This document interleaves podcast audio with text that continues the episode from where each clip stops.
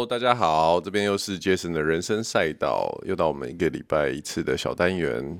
大家好，哎、hey，我是 Jason，我是 Peggy，我每次的开场都不太一样哦，因为就随便开场这样。没有啦。好，我们今天呢，就如同上上集，哎，是上上还是上上上？上上上上集说的，我们还是要来讨论一下。那个 Netflix 最近非常红的一部片叫《Beef》的一些花絮，但其实我的重点不会是 Beef 啦，我大概会提一下一些里面人物角色在真实世界中的就是一些趣闻，但是我还蛮想聊一聊他后面的制作公司 A 二十四的一些小故事。嗯，Peggy 今天的表情就是交给我讲就对了。嗯，主讲。好，Beef 我们已经看完多久了？有一个月了呗，有一个月，其实还是蛮多分享的哈。因为很多人陆续都在看。对，我们算是很早看、很早分享，比水杨水某还要当然 赢过他的分享。但是，就像 Peggy 讲的，真的是有蛮多的人后续，因为它毕竟是一个美剧，然后又是华裔的，它稍微有点一开始有点硬一点。对，可是。其实一个月下来，我很多时候，因为他在讲的是 road rage 嘛，就是那种开车暴怒症的的这个路怒症的一个呃，怎么讲一个开场，所以我蛮常自己在开车的时候，默默都会想到这个剧里面的一个一些剧情。好，那我们今天不是要来讲路怒症，我们来讲说有看过 Beef，那有听我们上上一集分享的时候，应该就会知道，就是里面有一些角色。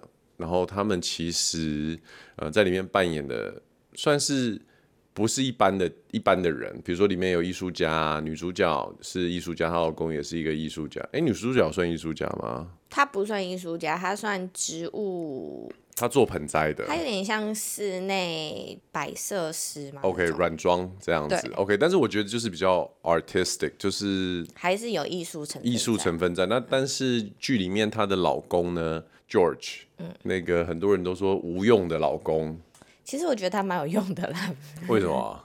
就他毕竟也是一直陪伴着老婆在身边。也是，但我说无用的意思说，在传统华人价值观里面，他就是一个 family，呃，象棋教子。对对，对，但这家伙，我先想要讲他，这家伙，他他本名叫 Joseph Lee，我一开始。不知道为什么，我应该在上上集我有好像口误说到，我以为他是日本人，但其实他并不是日本人，他其实也是个韩裔哦。哦，真的哦？对，所以他演日本人。他是演一个日本人，然后但是他的气质就是一个非常日裔的一个一个角色，然后身形蛮高大的，有一个混血的脸。你知道，其实他在真实生活中也是一个艺术家，是他其实是一个画家。哦，真的哦？因为我有看到。那个资讯，他好像也是一个艺术家。这个月以来，其实我有陆陆续续看过这些，包含 George 啊，包含表哥 Isaac，然后 Amy 他们的 IG，大概浏览了一下，做一下功课之后，其实我后来唯一 follow 的就是这个这个 George。为什么？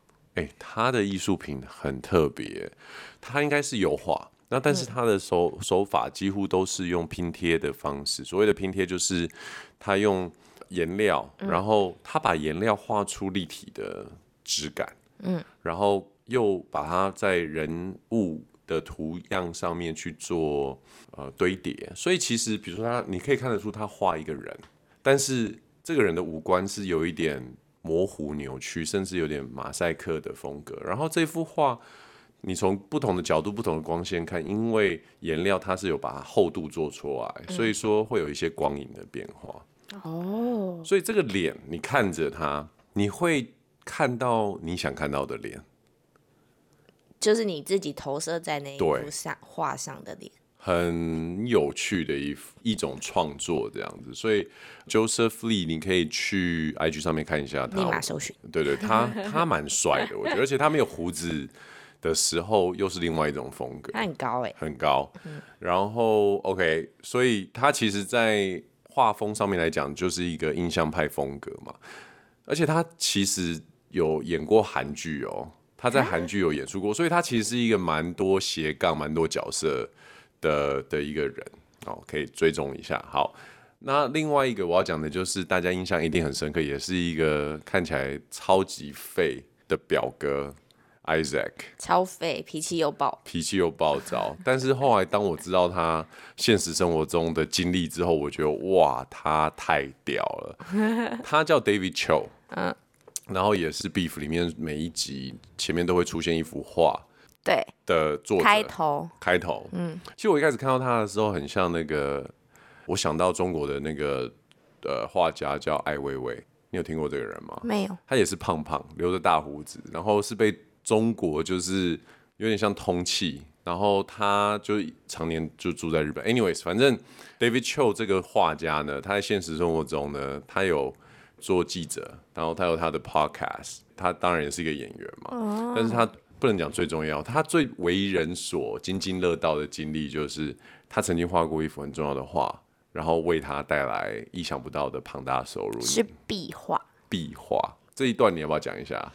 就是呢，他当时帮那个 Facebook 的公司室内装潢帮忙做壁画，他们就找了他来帮忙画壁画。然后因为当时的 Facebook 公司就是一个默默无名，然后很小，没什么钱这样。然后他们就找他来画的时候，然后就跟他说：“哎，那你的酬劳你是要我们的股票呢，还是我给你？哎，多少钱美金啊？”好像好像没有多少，我记得好像几万块美金而已。对啊，然后他就想说，好吧，那我就拿你们的股票。他为什么那时候会说我要拿你的股票？这一段我有点，因为他就是觉得没多少钱啊。对对对，他觉得没有拿很多钱。而且你看他的那个样子，感觉他就是会赌一把的人啊。对啊，他就想哦，随便，那我就要你们的股票，然后进而他现在变成了亿万富翁。对，在二零一二年的时候呢。脸书的股票，就是当时要承诺给他的那个股票的数量，就给给他当做酬劳。在当时的时候，他就换到两亿美金的股票，价值的股票。对，我一个壁画，然后也已经开始了这种，就是在戏谷有很多办公室都会请艺术家在公司里面去作画。foodpanda 也是。真的吗？我们 foodpanda 办公室里面很多壁画。哎、欸，你会画画吗？我会啊，哎、欸，我得过国小画画第三名，哎，哎，还是我帮你包装一下，然后我们就到处去跟人家收股票这样子。我不收酬劳，我只要股票。哎，讲到这个，讲到你记不记得我们去那个高雄的时候，陈才佑他也是类似的 idea 啊。大家有听过陈才佑是谁吗？如果我们你们有开车去垦丁玩，在路上会看到一个那个大头照做成的防水 的那个抓漏抓漏。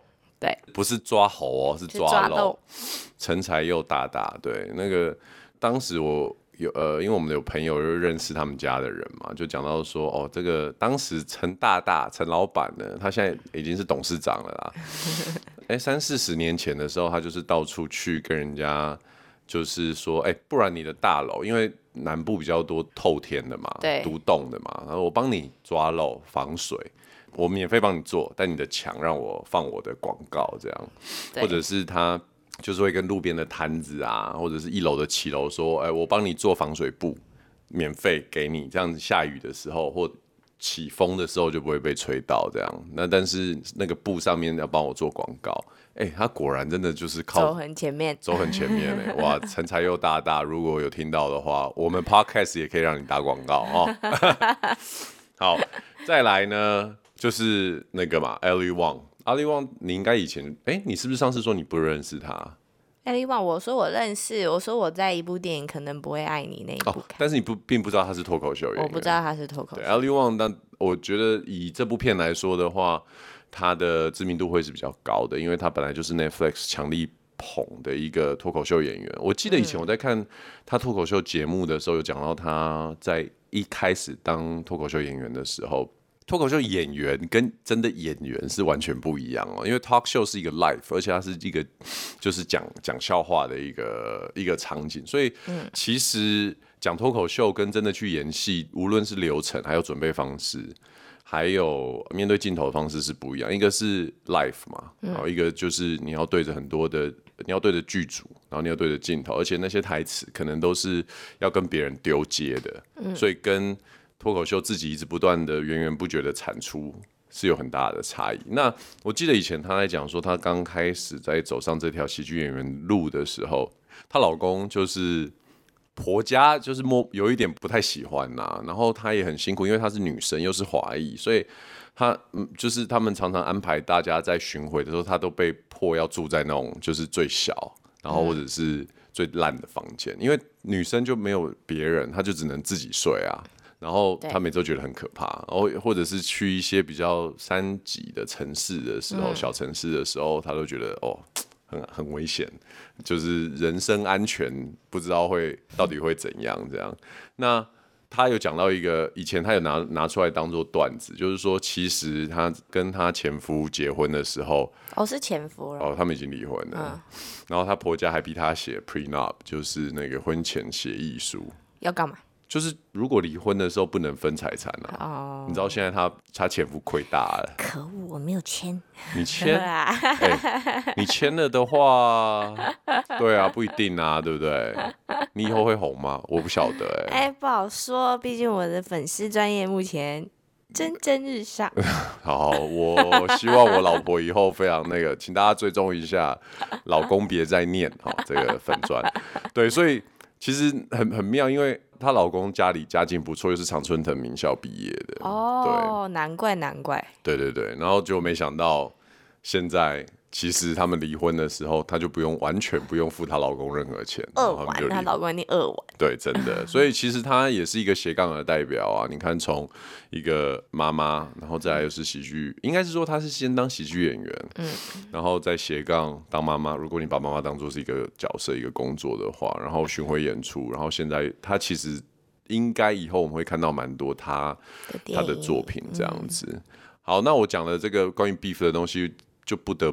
不提到它背后的这个制作公司推手 A twenty four 哈，我们来稍微介绍一下 A twenty four 是一个什么样的公司。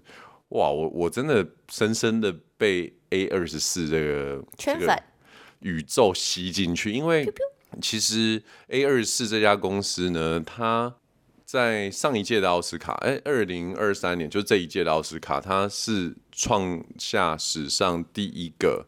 哦，然后拿下最佳导演、最佳电影、最佳原创剧本、男女主角、男女配角的奖项，九个核心奖项全部都是 A 二十四的作品拿下来。所以其实你你就会觉得说，每次我们在看电影的时候，前面不是都会有那个噔噔噔噔噔噔，无论是狮子吼啊，或者是那个女神啊，或者那个灯照来照去，A 二十四好像你有印象吗？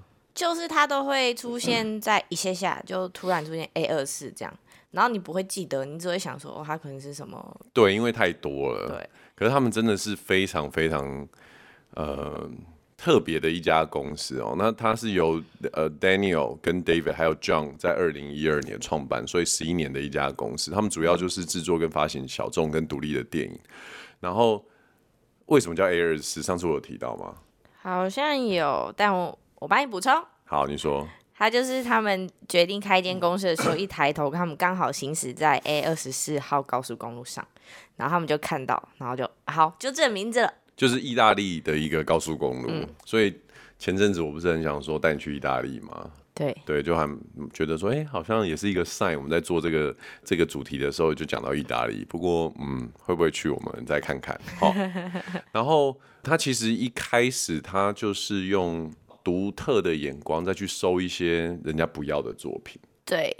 然后他他其实收的作品，老实说，我觉得现在我回想起来，当我现在回头再看是他收进来、是他发行的那些作品的时候，我真的觉得，哦，他的口味真的是蛮特别。呃，我印象很深刻，就是有两个，有一个叫 Ex Machina，他是在讲人工智慧的，嗯。然后还有另外一个叫 Lamp，就是台湾翻作阳具。哦，oh, 对对对，它是恐怖片，对对对，嗯、恐惧的惧哈。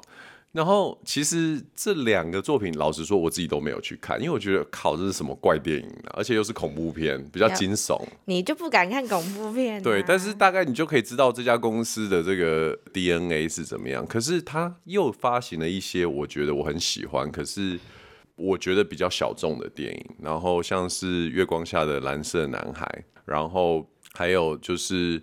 这一两年，比如说我的金鱼老爸跟妈的多重宇宙，就是其实当他一开始推出，然后我看，然后跟他发行的时候，我都觉得其实都算是小众，只是没想到后续的效益非常的大，所以这是我刚刚讲的这三部片，其实到了最后都拿下奥斯卡的奖项，而且妈的多重宇宙根本就是很少今年的奥斯卡。那我觉得我们可以来讲一下这家 A 二十四呢，其实它在身为一个独立电影制作公司来说，它跟其他的制作公司有什么最大的差别？你知道是什么吗？我只知道他们在选电影的时候只会说：“我们只问这部电影酷不酷。”哎，你知道我觉得这种话都蛮干话的哈，就跟你像苹果以前那个 Steve Jobs 被访问的时候，他就是说我只在乎我的东西漂不漂亮而已。我觉得这都是后话。可是，他们真的选的电影跟剧是真的很都是酷的啊。哦，我要讲的东西就是说，这都是后话。可是他也是这一些公司，老实说。把他们的文化跟 DNA 浓缩成一个 slogan，嗯，对，就像 Just Do It，就跟我想的一样。我这样讲 Just Just Do It 都是屁话，可是我觉得这很重要。哎、欸，以后我们开公司也要想一个，就是讲起来很干话的那种 slogan。所以人家都会说，其实 A 二十四呢，它虽然是一个品牌，可是它操作起来是很像一个呃，比如说像精品，嗯，的一个、嗯、一个做法。为什么？你知道精品啊？当你挂上 Bantic 的这个词的时候，它通常都会带着一种信仰。嗯，对。OK，那信仰从从哪里来？就是去创造 community，创造社群嘛。那相较于其他的公司，他们就只是做很多的这种海报啊、电视广告啊、网络宣传等等。Airs 是做蛮多，就是去经营他的社群。他们有一个 VVIP 的 VVIP 的一个呃 club。叫 A A A 二十四，是哦，这么酷！你可以加入会员，然后你就 真的很酷。然后你就可以加入会员，然后他就会有给你一一年会有四个期刊，嗯，然后会有一些纪念品啊、生日礼物啊、优惠啊等等等等。然后它其实就像什么？它就像你可以把它想象成像 Costco 这样子，它有很大一部分的收入来源是来自于它的会员的会费。哦，就像 Costco 一样，聪明。对，然后你有了这一群人，你经营好他们之后，其实就是源源不绝，他们就是会来一直一直消费嘛。那 Costco 是大卖场，可是 Airs 是身为一个电影公司的话，其实它就是创造了一个 fan base，就是说借由这个 club。借由这个身份，其实会让这些影迷们更有一种，哎、欸，我是 A A A 二十四的 VIP，有一种荣耀的优越感。你觉得为什么那种人就是属于某种团体会有一种优越感？你觉得？但我觉得他就是也要把这个品牌经营的有声有色，他才有有有这些粉丝的崇拜跟。加入吧，对，所以其实是相辅相成的一个，对啊，一种做法嘛，对不对？嗯，哎、欸，他们推出很多很有趣的东西，哎，我知道有什么香水哦，你上次有说，对他们有香水，对，然后，但他们香水的味道是某一个恐怖片，对对对，就是其中一个命案现场的那个场景，它把它变成一个香味这样子，然后还有什么你知道吗？还有，当然 T 恤啊、帽子啊什么这都很正常。他有卖开了一个 A 二十四的，有点像是 Garage Sale 的一个一个拍卖，然后里面卖就是妈的多重宇宙的一些小物哦，小物对，比如说香肠手的手套啊，好玩了，我想要一个，我要一个。然后那个最佳女配角 Jamie Lee 的那个洋装啊，然后还有。还有卖香氛蜡烛啊，然后就是它有很多东西会让我觉得在电影里面就讲说打破第四道墙，第四道墙就是观众与演员的这个墙，他们打破的方式就是让这些电影里面的物品，嗯，它其实是可以让粉丝真实的去拥有这样子。还有比如说一些他们会做一些拍卖啊，然后里面的装扮的假发啊等等等这些东西，那。A 二十四呢，我这边来稍微跟大家讲一下，在台湾来说，我们有上映过的，然后我觉得也很不错的片。然后如果听众有兴趣的话，真的是可以从 Netflix 或者是去一些呃影音平台去找一些来看。好，我先讲，你是你有听过《单身动物园》吗？没有，其实。他很多电影我都没看过。OK，你可以慢慢看。《单身动物园》大概是十多年前，那时候 Colin Farrell 就是那个眉毛很粗的，有一个男主角。当时因为他都是演一些就是比较现代杀手，然后动作片。当时他演出这个。单身动物园的时候，我我觉得很惊讶，因为那时候我算是他的粉丝。可是他演一个这么小众的片子的时候，我也因为他的关系去看。嗯，然后这部片它的呃主题就是在讲说，未来的世界里面呢，如果你没有在四十五天找到另外一半，你就会变成动物，因为世界已经被太多的人类的这个就是人口过高。哎、欸，我好像看过哎、欸。对，然后所以说有另外一种做法，如果你不想谈恋爱又不想成为动物，那你就是用麻醉枪，就是逃走的这些单身者。如果你抓到一个人，就可以增加一天的寿命的寿命这样子。嗯、但我觉得变动物没什么不好啊。But anyways，在这部片就是会让你去开始去思考关于呃，就是关系，就是爱情这件事情，嗯、还有到底存活下来，然后。呃的意义到底是什么？所以很很有趣的一部片啊，我觉得他花了蛮多的篇幅在去叙述说，呃，如果你身为一个人类，有一天你可能要变成降级，就是感觉上是降级，要变成一个动物的时候，会带来一些恐惧。可是其实里面有的角色是他完全不介意变成动物。嗯，对，所以你就会去思考说，那身为人类，到底我们是不是这个世界的的最高级的物种？然后，呃，其他的动物是否就是比较低下的这个这些话题？然后还有未来人类世界是不是真的就是会变成人数过多等等这些议题？嗯，我觉得很好看。好，然后再来就是《妈的多重宇宙》，这我没有讲过吗？讲过。妈的多重宇宙。好像没，好像没有，对不对？然后那《妈的多重宇宙》台湾应该现在非常熟悉，杨紫琼主演的这个《妈的多重宇宙》呢，其实就很少了今年的奥斯卡嘛。那这部片我后来应该是我跟 Peggy 看过一次之后，然后之后我有在家里有有在大概再看了一次，我觉得它是一个非常可以去。说明 A 二十四选片逻辑的一部电影，怎么说呢？我觉得他在拍摄的手法，还有他选用的剧本，还有他剪辑的方式呢，你你其实可以看到，虽然他每个每部片 A 二十四当然用很多不同的导演、不同的剧本，然后，但是他其实剪辑师后来我去查，就是他们有个剪辑团队，嗯，那他们会去做这样的剪辑呢？还有他们会采取什么样的节奏？其实不是。完完全全的根据呃艺术家或者是导演他们本身的看法，他们是有个调研中心，再去收集这些数据，把这些以前我们认为无法量化的，比如说节奏啊，比如说观众的眼球，还有观影之后，因为他们会有适应嘛，然后观影之后的感受，他们其实都把这些东西变成一个大数据，然后把这些可以量化的数据套用在他们的拍片公式里面。然后，所以他们的 database 里面可能拥有上万种不同的配方，然后这些配方可以根据他们在当时的市场氛围，然后去配出一个当时的观众或那个地区的观众喜欢或者是可接受的版本。Oh. 所以他们的做法是蛮蛮前卫的。我觉得你可以把它想象成跟 Netflix 一样去颠覆。